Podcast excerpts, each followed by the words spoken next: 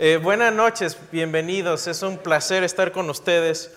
Eh, vengo, vengo de viaje y no quería asustar al pastor, pero ayer no podía hablar, traía la voz mal.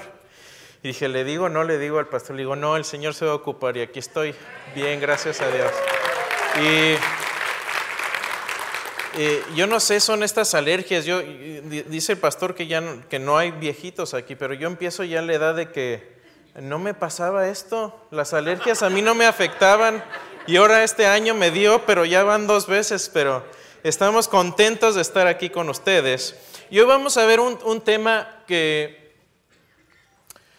que a mí me, me, llega mucho al corazón, porque yo tengo mucha carga por jóvenes, sobre todo jóvenes, que en un día, un momento dado, estuvieron aquí con nosotros y que por alguna razón se alejaron y ahora se llaman ateos. Y hace algunos años me tocó tener dos de ellos en mi clase aquí en Champion Forest y eh, ellos se fueron, se fueron a vivir a otro lugar y dejaron de venir a la iglesia y después en Facebook me enteré de que se habían alejado y habían renegado de su fe y se habían hecho ateos. Entonces eso a mí me, el Señor me puso una carga muy, muy fuerte por esto. Y yo quiero compartirles de esta carga y quiero que esta carga no sea solamente de una o dos personas o tres, sino que sea una carga del pueblo de Dios.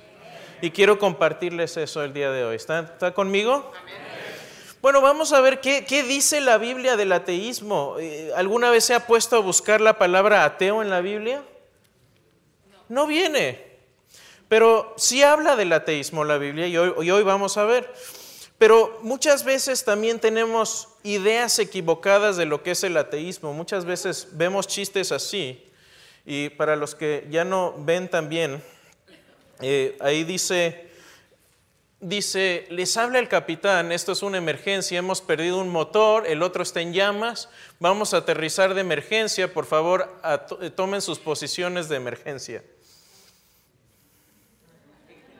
Y muchas veces pensamos que la gente, la gente es no creyente hasta que tiene un problema y entonces se acercan, pero esto no es necesariamente cierto, porque yo he conocido ateos famosos, por ejemplo, hubo un ateo agnóstico que se llamaba Carl Sagan, que era muy famoso, tuvo un programa muy famoso en los 80s y 90s que se llamaba Cosmos. Y cuando él murió, su esposa dijo, este, eh, mi esposo nunca, nunca se acercó, eh, nunca abandonó su ateísmo. Entonces, yo también he escuchado decir, bueno, a lo mejor se va a alejar de la iglesia eh, un momento, pero luego vuelve. Y sí, algunos vuelven, pero hay otros que no vuelven. Y esa es la carga que debemos tener por esta persona. Ahora, también muchas veces los ateos tienen una percepción de nosotros que es inadecuada o que debería ser inadecuada. Y esto es lo que eh, en un programa ficticio que se llamaba House, este hombre era un cirujano muy famoso en este programa de televisión y era ateo y, decía, si pudiera razonar con la gente religiosa, no habría gente religiosa. ¿Qué es lo que implica eso? Bueno, que los cristianos somos tontos, eso es lo que piensan muchos ateos. Yo he hablado con muchos de ellos y esa es la impresión que tienen muchas veces del cristianismo, que tenemos una fe ciega y que creemos a pesar de que eh, no hay evidencia para creer, lo cual es absolutamente falso. Entonces, tenemos luego estas ideas y luego está también el tercer tipo de persona que es la gente que conocemos, la gente que se mueve a nuestro alrededor. Y usted tal vez pueda tener alguna persona que no crea en Dios en su propia casa. Y yo tengo personas en, nuestra clase, y yo sé que aquí en la iglesia hay gente que tiene hijos que no creen en Dios. O hermanos, o a lo mejor es un esposo. Y a lo mejor usted vino aquí, pero quisiera que esa persona estuviera con usted, pero no está aquí porque no cree en Dios. Y cuando nos encontramos este tipo de persona, empezamos a hablar con ellos eh, como que los vemos diferentes. Es como cuando vamos y nos encontramos a alguien, es muy amable y nos dice, nos dice, hola, soy atea. Y como que los vemos diferentes ya, como que nos da miedo. Pensamos que es una persona que va a sacar las mandíbulas y nos va a arrancar la cabeza o un brazo. Pero en realidad si nos ponemos a ver lo que es un ateo, un ateo es una persona común y corriente como usted y como yo, que tienen sueños, que tienen familia, que tienen hijos, que son padres, que son madres, pero que les falta algo y eso es que les hace falta la cruz de Cristo. Entonces, quitémonos esos estereotipos y hoy vamos a ver, a ver qué clase de ateos, qué, qué dice la Biblia de esto y cómo poder alcanzar este tipo de persona. ¿Le parece? ¿Está conmigo? Bueno, la palabra clave aquí es ateos. ¿sí? El griego ateos quiere decir eh, ateo. ¿sí? ¿Y qué, en dónde viene esta palabra? En la Biblia, créame usted, viene en un solo lugar la palabra ateo como tal. Y es, es curioso porque viene en Efesios 12.2, lo vamos a ver un momentito a más detalle, pero dice, en aquel tiempo estaban ustedes sin Cristo, sin esperanza y sin qué? Sin Dios. Esa es la palabra ateo en el griego. Esa palabra sin Dios es la palabra ateo. Y dice Pablo, estaban ustedes en otro tiempo sin Dios. Entonces, ¿qué quiere decir la palabra ateo? Sin Dios. O sin creencia en Dios. Ahora, sucede algo muy curioso con esta palabra, porque para nosotros tiene un significado muy común ya. Un ateo es alguien que cree que Dios no existe o no cree en Dios. ¿Sí? Bueno, en el siglo primero, en el siglo primero, en la época que vivió nuestro Señor Jesucristo, denotaba la negación de los dioses a los que ellos estaban acostumbrados. Entonces, fíjese usted, ¿sabe a quiénes se les llamaron primeramente ateos en el siglo primero? A los cristianos. Si usted y yo hubiéramos vivido en el siglo primero, nos habrían dicho ateos, porque la religión del imperio romano era primero un tipo de culto al emperador de Roma. Si usted estaba en el imperio romano, tenía que hacer ciertos cultos y cierta veneración a, César, al César, en, quien hubiera estado en ese tiempo. Y también tenía usted que darle culto a los dioses de ese tiempo. ¿Cuáles algunos de los dioses que veneraban los romanos? Zeus, Júpiter, Poseidón. Entonces, fíjese usted que los primeros cristianos se les llamaron ateos. ¿Usted sabía eso? Ahora, ¿cuáles son los tipos de ateísmo? Es importante que cuando nosotros tenemos un contacto con una persona y nos diga, yo soy ateo, que entendamos que hay muchos tipos de ateo. Es como la gente, me dijo mi esposa, como me dice, ah, sí, dice, como el dicho que dice que todos los hombres son iguales, pues no, no todos son iguales. La gente es diferente, entonces, cuando usted encuentre a alguien que no cree en Dios, una buena pregunta que usted le pueda, primero no se asuste, ¿eh? no se asuste, no le va a arrancar la cabeza, no tenga miedo. Y segunda, pregúntele, ah, qué bien, ¿qué tipo de ateo eres? Porque eso ya va a denotar un interés de usted y a lo mejor también lo saca un poco de la jugada, porque le voy a decir algo, la mayoría de los ateos tampoco saben bien qué es lo que creen. ¿Sí? Entonces, fíjese, vamos a ver cinco tipos principales de ateos ahorita, y ahorita vamos a ir a la escritura después de esto. El tradicional es el ateo tradicional que dice, no hay Dios. No hay Dios, no hubo, no habrá, es una negación universal de, Dios, decir, Dios no existe, ese es el ateo tradicional. Pero hay otro tipo, hay otro tipo. ¿Cuál es el otro tipo? Es el agnóstico cerrado. ¿Qué quiere decir agnóstico? Que no sabe. A quiere decir no. Y gnostos viene de saber. No sé. Y, y dice, no estoy seguro no veo suficiente evidencia de que Dios exista, pero yo tengo como, como dicen acá un 50-50, ¿no? Pues que sí, pues que no, lo más seguro es que quién sabe. Entonces es el, agnóstico cerrado y dice, y aparte no hay forma de saberlo. Entonces, este es el agnóstico cerrado, que es un tipo de, de ateísmo. ¿Cuál es el otro? El nuevo ateo. ¿Quién, ¿Alguno de ustedes has escuchado de los nuevos ateos? Bueno, estos, estos son los que más debemos tener atención porque son los que sus hijos y mis hijos van a estar viendo en internet. Este es el ateo moderno, es un ateo militante, casi tipo religioso, que lo que intenta es que la gente abandone su fe, que se aleje de la iglesia porque ellos creen que la iglesia es algo dañino. Desde, de, hecho, desde el 11 de septiembre, que fue el ataque a las Torres Gemelas, este tipo de ateísmo se ha agarrado de ahí, decir, la religión es un virus que nos infecta y hay que terminar con él. Entonces, este tipo de ateísmo militante y burlón está liderado por estos cuatro.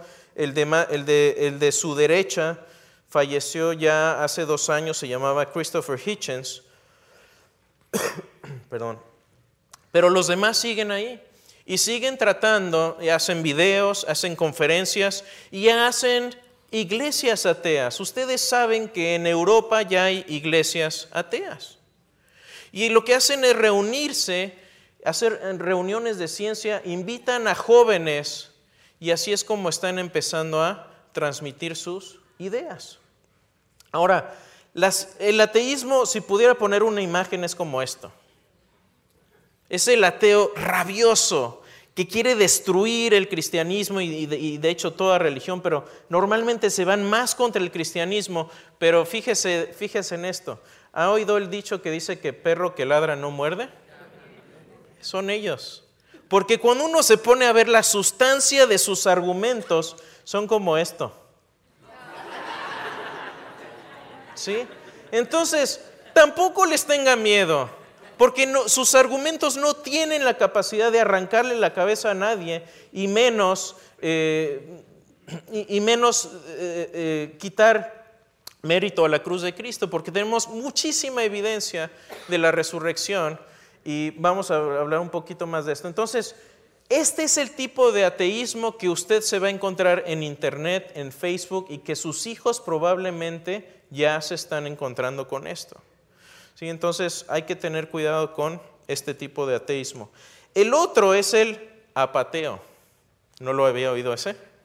Bueno, ese me lo inventé yo. Por eso no lo había oído. Pero existe, ¿y sabe cuál es? Es el ateo que no le importa, no sabe ni le importa. Es como el chiste que dicen, ¿qué es más grave?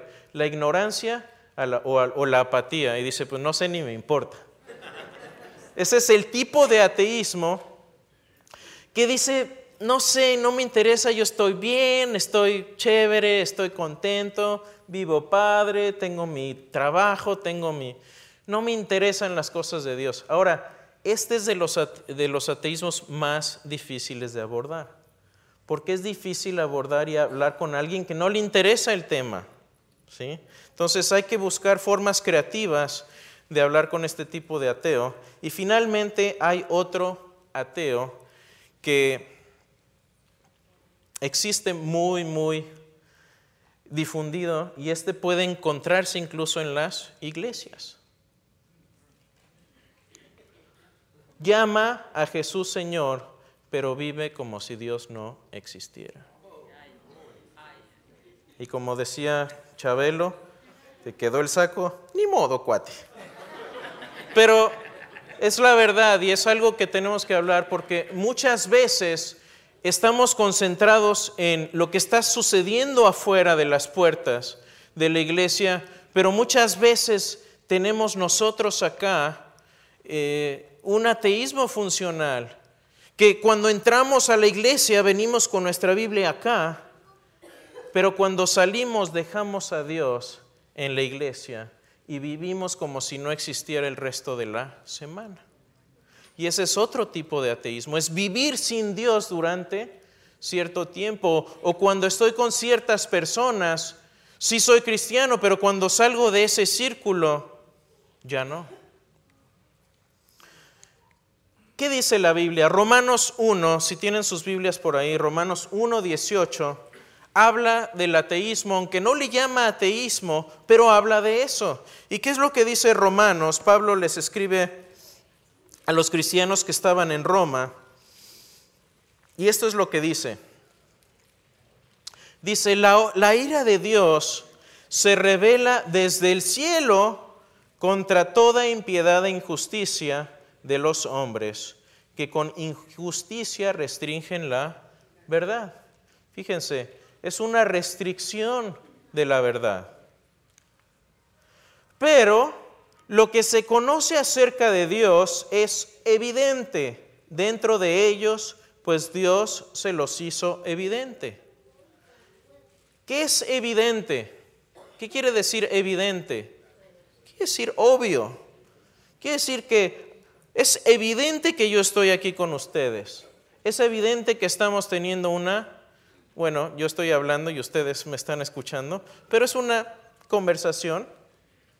Entonces es evidente que está eh, dentro de ellos, es decir, dentro de nosotros está esta verdad evidente. ¿Y qué es esto? Dice, porque desde la creación del mundo, sus atributos invisibles, y vea que la palabra sus viene con mayúscula, ¿de quién está refiriéndose?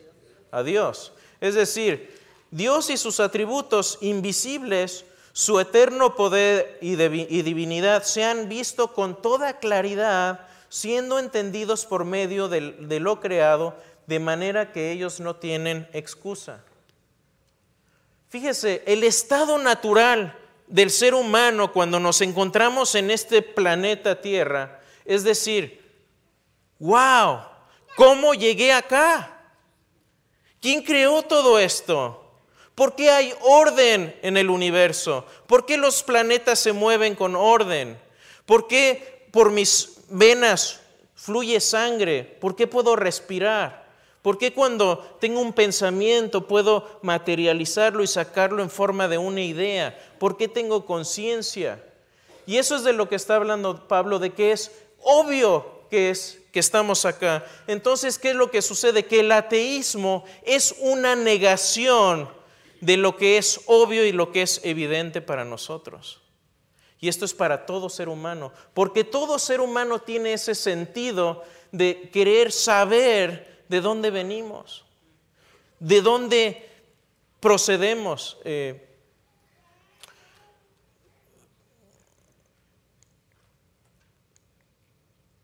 ¿Por qué? Porque Dios es la mejor explicación de por qué existe este universo de por qué existimos. Dios es la mejor explicación de por qué hay diseño en todo lo que vemos, por qué hay árboles con hojas, por qué hay fotosíntesis, por qué eh, nuestra mente funciona de tal manera que yo puedo estar pensando en un elefante rosa y ya todos están pensando elefante rosa. Pero si yo abro su cabeza y busco ahí, voy a encontrar un elefante rosa pero para ustedes es algo de lo más real en este momento. Y ya no se van a poder quitar la imagen del elefante rosa ahora. Ahí se las dejo, hermanos. Dios explica la aplicabilidad de las matemáticas, porque yo puedo, eh, los científicos podemos, pueden hacer una ecuación que describe perfectamente el movimiento de un automóvil o de un planeta o de una nave espacial. Cuando, cuando el Apolo 13 se quedó atorado, fue con matemáticas que trajeron de regreso a los, eh, a los astronautas. ¿Por qué? Porque hay un orden en el universo y, muchos científicos piensan que las matemáticas fueron el lenguaje con el que Dios escribió las leyes del, del universo y por eso tenemos un universo ordenado. Dios explica la información en el ADN. ¿Sabe cuántas células tiene usted en su cuerpo? Le voy a dar un número más o menos. 50 mil millones de células. Cada una de esas células contiene información, se llama ADN. Y ese ADN, si usted tuviera, eh, tomara toda la información del ADN de una sola célula y lo empezara a escribir en libros, usted llenaría aproximadamente 30 de estos libros, 30 tomos de estos. Y esa es la cantidad de información que usted tiene en una sola célula. de su cuerpo. Dios explica la, existencia de moralidad. ¿Por qué cuando hacemos algo mal nos sentimos culpables? ¿Por qué los niños saben innatamente que algo que, hicieron está incorrecto? ¿Por qué nos sentimos culpables? Eh, Dios explica la resurrección. Dios explica la resurrección. Es la mejor explicación de la resurrección. ¿Por qué? Porque si no hubiera, ¿Qué es lo que sabemos de los muertos? Los muertos no regresan, pero Jesús predijo su resurrección y aquí se levanta él y él y él Dios lo le ratifica lo que él dijo y lo, y lo ratifica lo que eh, Jesús qué fue lo que dijo en vida. Yo soy el Padre y yo uno somos. El que él cree en mí, aunque esté muerto, vivirá. Entonces, ¿qué es lo que hace esto? Dios ratifica lo que está lo, que era Jesús lo que, y lo que dijo Jesús en, en vida. ¿Y qué más? Dios explica la experiencia religiosa, porque usted, aparte de todos estos argumentos, puede saber que Dios existe simplemente experimentándolo en su corazón, teniendo una relación con Él, igual que tenemos una relación con un Padre, y podemos experimentarlo de esa manera. Entonces, ¿qué es lo que pasa? Que la existencia de Dios es obvia, es más que obvia y uno si no cree en Dios tiene que forzarse a negar esa verdad, como dice Romanos 1. Y sucede lo que sucede con este letrero, que es obvio. Dice, se pintan casas a domicilio. Ya lo sabemos. Como quien dice, do. Claro que se pintan. ¿Hay, hay pintores aquí? Tenemos varios pintores aquí. ¿Es más fácil llevar la casa al pintor o el pintor a la casa? Es obvio. Y es lo mismo que de lo que pasa con la existencia de Dios. Entonces usted me puede decir, bueno, ¿por qué entonces hay gente que no cree? ¿Cuáles son las, razones por las que la gente suprime la verdad de la existencia de Dios? Y estas no son todas, pero son algunas que a mí se me ocurrieron de, de conversaciones que he tenido con mucha gente que no es creyente. Entonces, ¿cuáles son las razones por las que la gente no cree? Bueno, una de ellas es inmoralidad. Porque cuando uno está viviendo, como dice, como dicen, la vida loca, lo menos que quieres es someterte a alguien moral. No quieres que te digan que estás mal. ¿A alguien le gusta aquí que le digan que está mal? A mí no me gusta, le bajo la mano mejor. A nadie le gusta. ¿Por qué? Porque vivir, vivir como uno quiere es fácil, pero seguir a Cristo es difícil. Él dijo, el que quiera venir en pos de mí, ¿qué haga? Niéguese a sí mismo. Y negarnos a sí mismo va contra nuestra naturaleza, porque lo que queremos siempre es exaltarnos, hacernos ver bien, ¿sí? que nos digan, que nos adulen, que, qué bonito estás, qué lindo estás. ¿Cómo dice la canción? Que, eh, qué lindo soy, qué bonito soy, cuánto me quiero. Eso es lo que, es lo que nos gusta escuchar. Entonces, es difícil, eh, eh, hay gente que niega a Dios porque no quiere, no quiere dejar suyo. ¿Qué más? Una mala imagen paterna. Una mala imagen paterna. ¿Por qué? Porque nosotros cuando tenemos una mala imagen, una mala relación con nuestro Padre, inmediatamente relacionamos eso con Dios. Y hace tiempo estaba, viendo estaba leyendo un libro muy interesante que hablaba de, este fenómeno y muchos, hacía un análisis de muchos de los más grandes ateos de la historia, Federico Nietzsche, incluso algunos de los que hemos visto acá, Freud, ¿sí? Y tenían o, no tuvieron papá o tuvieron una relación muy accidentada con sus padres. Entonces, ¿cuál es la moraleja de esto? Padres, necesitamos estar presentes en la vida de nuestros hijos. Yo le voy a decir algo, si usted como papá es el guía espiritual en su casa, está enseñándole a sus hijos de este libro y está llevándonos en el camino del Señor, yo les aseguro que no se van a alejar, como dice la palabra de Dios. Instruye al niño en su camino, ¿sí? Y cuando sea grande no se alejará. Y eso es una gran verdad. Si la siguiéramos, el ateísmo sería, estaría en extinción. Resentimiento a los padres. Y esto me ha tocado mucho ver con los jóvenes. Papá cristiano, mamá cristiano, me enojo con papá y mamá, ¿cómo les voy a dar más duro? Me aguateo. Y a veces es una reacción simplemente emocional, pero no tiene absolutamente nada de sustancia. ¿Cuál es otra, otra forma, eh, otra razón? Dudas intelectuales sin respuestas. Y ahí es donde decía el pastor Ramón que la apologética, es decir, la defensa de nuestra fe, puede ayudar, porque yo he tenido conversaciones con, con, gente honestamente cristiana que dice, ¿sabes qué? Yo creo en Dios, pero tengo esta pregunta, esta duda. Si Dios nos ama, ¿por qué existe el infierno? ¿Por qué existe esto? Y, y son preguntas buenas, pero tienen respuestas muy razonables. Y si dejamos estas dudas sin contestar, empiezan a carcomer nuestra alma y empieza a darse algo más grave ahí. Entonces, estas dudas, eh, por eso eh, en la, iglesia y aquí en Champion Forest tenemos un ambiente donde todo este tipo de preguntas eh, no están, no están limitadas. Usted puede preguntar, que lo sepamos es otra cosa, pero pregunte, pregunte y si no encontramos la respuesta en ese momento, volvemos después. Malas influencias.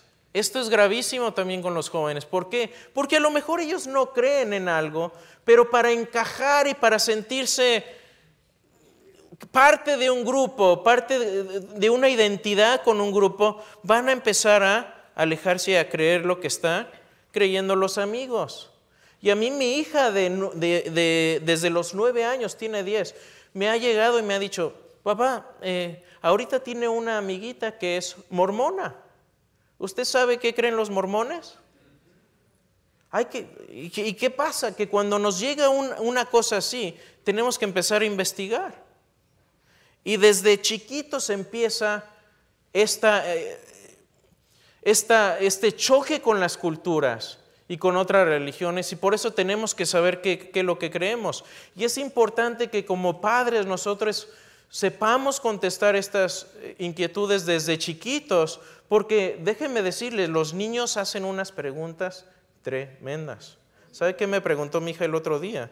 Hice hasta un podcast de esto y hice un blog post, pero me dice, papá, yo no entiendo, ¿por qué si Satanás se reveló, por qué Dios no lo perdona simplemente ya, que, que, hagan las paces y ya? Se le hacía muy lógico.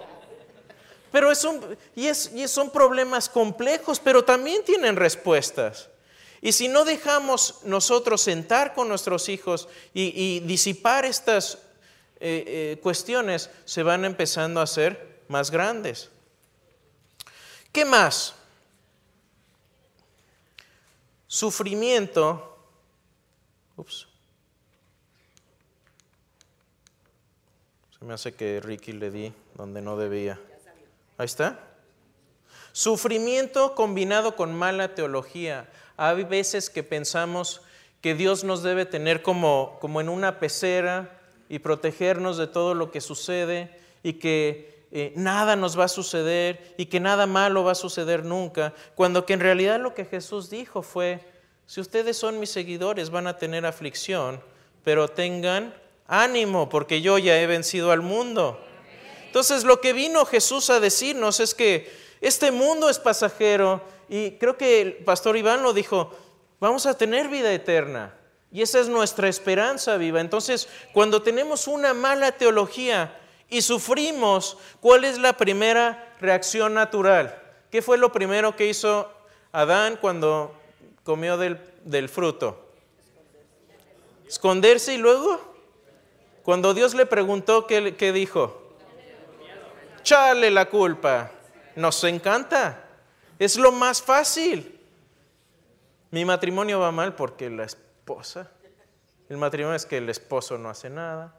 Sí es que los niños, y es que, y es, que es todo, pero nunca es uno. Y eso es, eh, parte es no entender la, eh, tener una mala teología, una mala interpretación de la escritura, y a veces el sufrimiento es lo que nos, lo que nos lleva de, de calle. ¿Qué más? Problemas de autoridad. Hay veces que no queremos someternos a la autoridad simplemente por rebeldía. ¿Por qué? Porque no quiero. ¿Le ha contestado su hijo alguna vez así? Vete a bañar. No. ¿Por qué no? ¿Cómo que no? ¿Por qué? Porque no quiero. Y sácalos de ahí. ¿Sí? Entonces a veces el ateísmo es una rebelión abierta contra Dios y decir, simplemente no me interesa someterme a una autoridad más grande. Eh, por ejemplo, y, esto se da también con gente pensante, este es el profesor eh, Thomas Nigel y es profesor de una universidad, de hecho varias universidades da cátedras, y él es ateo, pero me encanta su honestidad, porque ahí podemos ver a veces las razones por las que sale el ateísmo. Él dice, quiero que el ateísmo sea verdad. Y me incomoda el hecho de que algunas de las personas más inteligentes que conozco son creyentes. No es solamente que creo, que no creo en Dios y naturalmente espero tener razón en mi creencia, sino que tengo la esperanza de que no haya Dios. No quiero que haya Dios. ¿Sí? Si pudiera resumir algo similar con los nuevos ateos, dirían, no hay Dios y lo odio. Eso es lo que, eso es, ese es el espíritu de los nuevos ateos, sí. Ese es el espíritu. Uno, uno, de mis profesores debatió a Christopher Hitchens y, y, y, en su libro prácticamente es una diatriba contra Dios en el que no cree, que es absurdo. Eh, Ahora, ¿por qué está en crecimiento el ateísmo? Y esto es algo que está creciendo y es algo que estamos nosotros viendo en nuestra sociedad, incluso en el mismo, en el mismo mundo hispano lo estamos viendo. ¿Por qué está creciendo el ateísmo? Y déjeme ser muy honesto en este momento, y esto me lo apego a mí también, porque en un momento dado eh, yo tampoco estuve caminando como debía. Y estoy siendo honesto con ustedes. ¿Por qué? Porque hay más ateísmo, creo yo, y esta es mi opinión, porque los discípulos están menguando. Hay más ateísmo en el, en el, mundo porque hay más gente en los pupitres de las iglesias, pero hay menos gente evangelizando. Hay menos gente hablando a las puertas y tocando a las puertas. Hay más gente esperando recibir de Dios en vez de ser el medio por el que Dios da a los demás.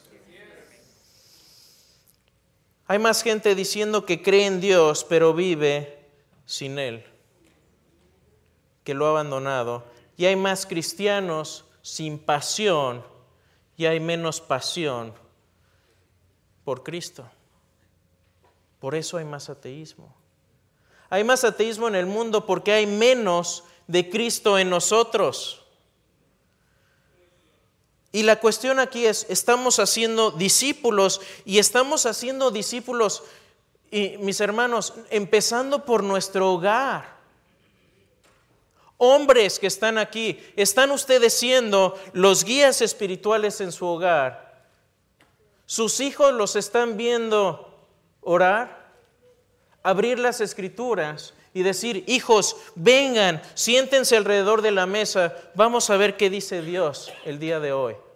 Y estamos haciendo eso regularmente o no, porque déjeme decirle, muchas veces nuestras esposas han tenido que tomar ese lugar en nuestro hogar y ser ellas los guías espirituales, mientras nosotros simplemente vamos atrás arrastrando los pies a ver qué es lo que nuestra esposa va a hacer con nuestros hijos. Y a veces esperamos que el pastor haga todo el trabajo. Esperamos que en una hora o una hora y media el domingo, lo que nosotros no hicimos durante la semana, el pastor vaya y nos arregle todos los problemas. Y hermanos, esto me lo tuve yo que apropiar a mí mismo porque yo no estaba siendo el líder en mi hogar que tenía que ser. Y se los digo con toda humildad, hermanos, que si nosotros fuéramos los padres que Dios quiere, habría muy poco ateísmo en el mundo. Y empecemos por nuestro hogar, porque ¿qué dice la palabra de Dios? El buen juez, ¿por dónde empieza? Por su casa. Y estamos, debemos tener esperanza de que, hermanos, no estamos muertos, acá estamos. Y cuando hay vida, todavía el Señor puede infundir en nosotros ese deseo y esa pasión de buscarle y de servirle y de levantarnos cada día y decir, wow, Señor, ¿qué me vas a enseñar el día de hoy?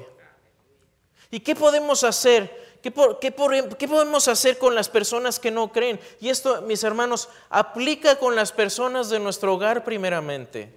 Porque la erradicación del ateísmo y los primeros discípulos que van a salir de nosotros van a ser los que están en nuestro hogar. ¿Qué necesitamos hacer? Van ocho principios básicos y terminamos. ¿Están conmigo? Primero, hay que orar por la persona no oramos suficiente.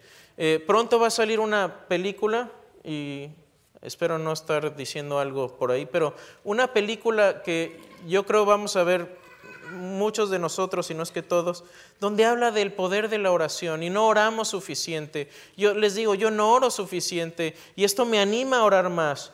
Eh, necesitamos conocer a las personas, hacerles preguntas. En vez de empezarles a dar argumentos, necesitamos conocerlos, de dónde vienen, cuál es su historia. Necesitamos escuchar más de lo que hablamos. Fíjese, si está usted hablando, si tiene usted una, una hora para hablar con un ateo, pase 90% del tiempo escuchándolo. Porque si no, las respuestas que le va usted a dar van a ser respuestas que a lo mejor no, no está preguntando esa persona. Hay que escuchar en vez de hablar. Hay que ponernos en el lugar de esa persona. Necesitamos caminar una milla o dos o tres en los zapatos de esa persona y, tener interés por, por la persona. ¿Qué más? Necesitamos estudiar, hermanos. Por eso muchos ateos piensan que somos tontos, porque no sabemos ni siquiera lo que está en nuestra propia Biblia. Y nos preguntan y no sabemos. Necesitamos estudiar historia, historia de la iglesia, nuestra palabra de Dios, apologética. Necesitamos ser nosotros, porque de nada va a servir que yo hable con uno de sus hijos cuando que su hijo le está preguntando a usted.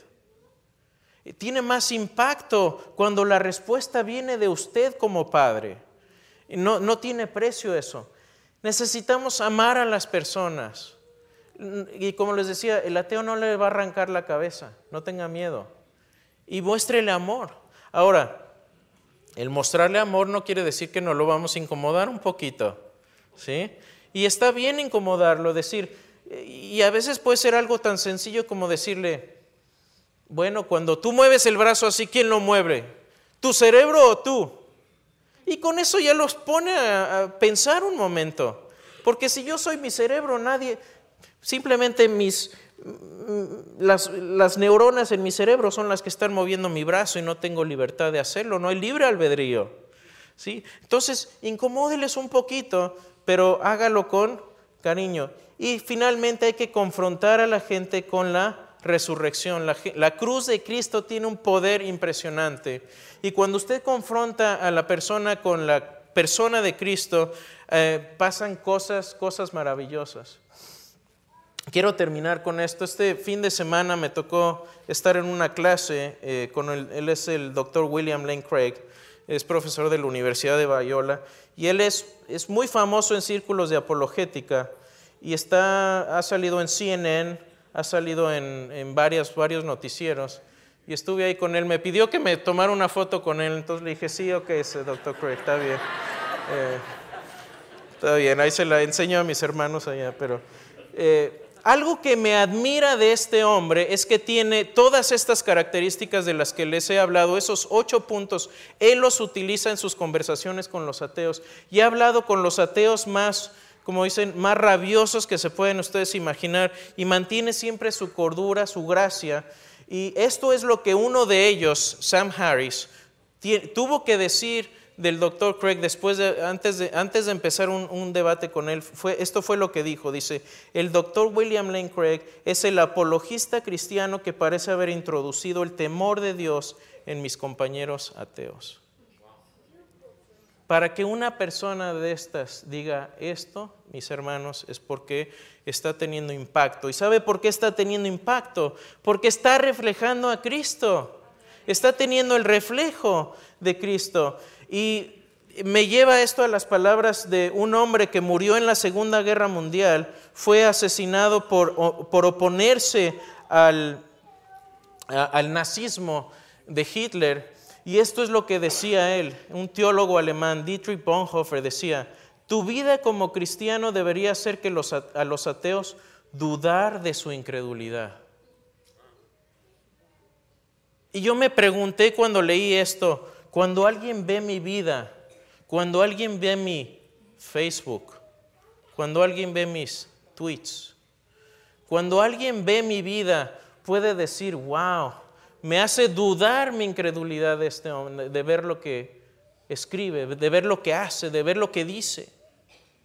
Y si no está dudando la gente que es incrédula cuando nos ve, algo estamos haciendo mal. Porque eso es lo que hacía Cristo, es lo que reflejaba. Eh, quiero terminar con Efesios 2. Efesios 2 versículo 12.